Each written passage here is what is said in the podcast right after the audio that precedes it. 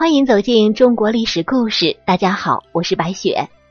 我们今天要带您一起走进的历史人物是苏峻。苏峻是东晋时期的一代枭雄。有句话说：“乱世出英雄。”苏峻在那个年代能够横空出世，也是时势所造。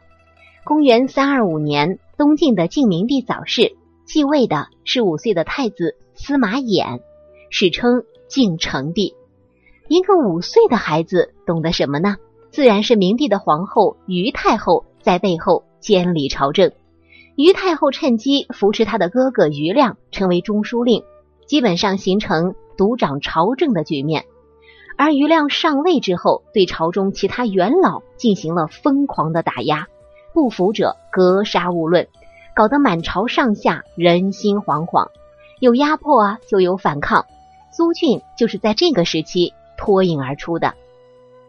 苏峻本是一介小吏，西晋末年时官位只是郡主簿，但是呢，他为人仗义，威信极高，在那个战乱的年代，收留了很多流亡者，这些人都深感他的恩惠，成为他的死士。他也渐渐有了自己的人马。东晋初年镇压王敦之乱时，苏峻响应朝廷号召。率领人马保卫京师，打败王敦部下沈冲、钱凤等人，为朝廷立下了汗马功劳，被加封为溧阳内史。此时的苏峻手中已经有了上万人的精锐部队，朝廷为他配发物资粮饷，装备精良。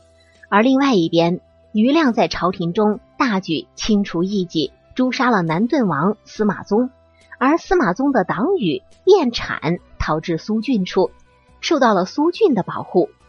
余亮以朝廷的名义下旨命苏峻交出变产，苏峻抗命不交，与余亮彻底撕破了脸。余亮的眼里哪里揉得下苏峻这颗沙子，立刻召苏峻入京，欲加害于他。这明眼人一看，这明显就是个陷阱啊！苏峻知道自己与朝廷再也没有缓和的余地了。马上与豫州刺史祖约取得联系，而祖约也受到过余亮的制裁，心里早已经萌生怨恨，与苏峻是一拍即合。于是双方势力集结，共同起兵讨伐余亮，实则就是要推翻朝廷了。可以说，在那个形势之下，苏峻的谋反是大势所趋。苏峻啊，手下也是人才辈出。只派出先头部队，就将京城健康的守军打的是七零八落。余亮连忙集结各地兵力驰援健康，两方城僵持态势。公元三二八年正月，苏峻亲率数万兵马，浩浩荡荡的就渡过长江，直奔健康而去。一路上是所向披靡，打得晋军落荒而逃。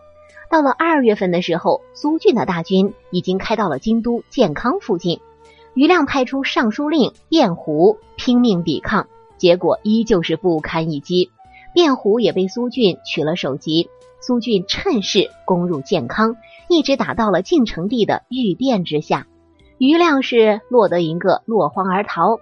苏峻夺得京城之后，自封为骠骑将军、录尚书事，又加封祖约为尚书令。同时，朝廷上下基本都被苏俊的亲信给占据了。相信啊，我们讲到这里，大家是不是觉得苏俊已经胜利在望了呢？可惜乱世之下，夺得京城未必就是能够号令天下。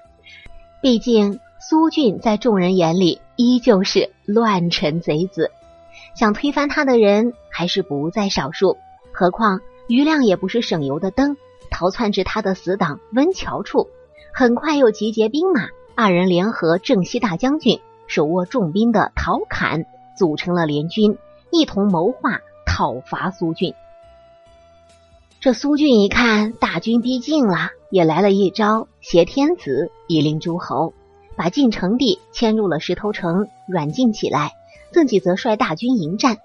此时联军大部队驻扎在石头城东北方的白石。此城易守难攻，尽管苏峻的部队骁勇善战，但是联军死守不出，两军形成了僵持的局面。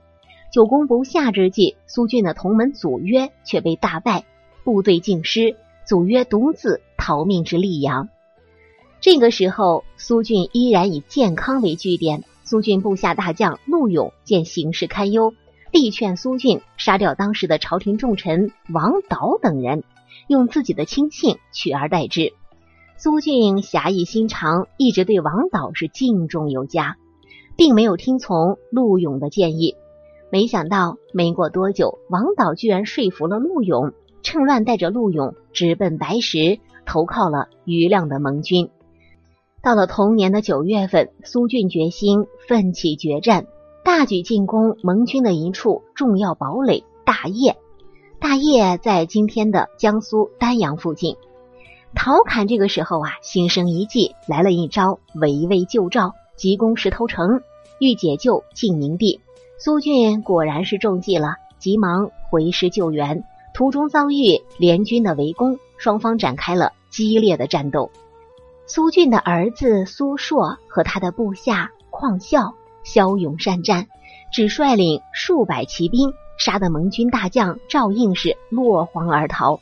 苏俊心中的豪气也被激起，仰天长啸说：“孝能破贼，我更不如乎？”于是离开大部队，亲自率领一队人马突袭联军。可惜此举正中陶侃等人下怀，将苏俊的小部队团团围住。可怜啊！一代枭雄苏俊竟被盟军乱矛戳死，领袖阵亡了，大部队很快土崩瓦解，铲除余党自然也是不在话下。这场跌宕起伏的叛乱就以这种意外的方式收尾了。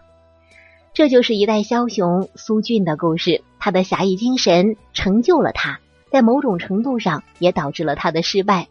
能在历史的车轮之下。留下自己的一道印记，本身是不是也算是一种成功呢？好了，朋友们，本期的故事到这里就结束了，感谢您的收听。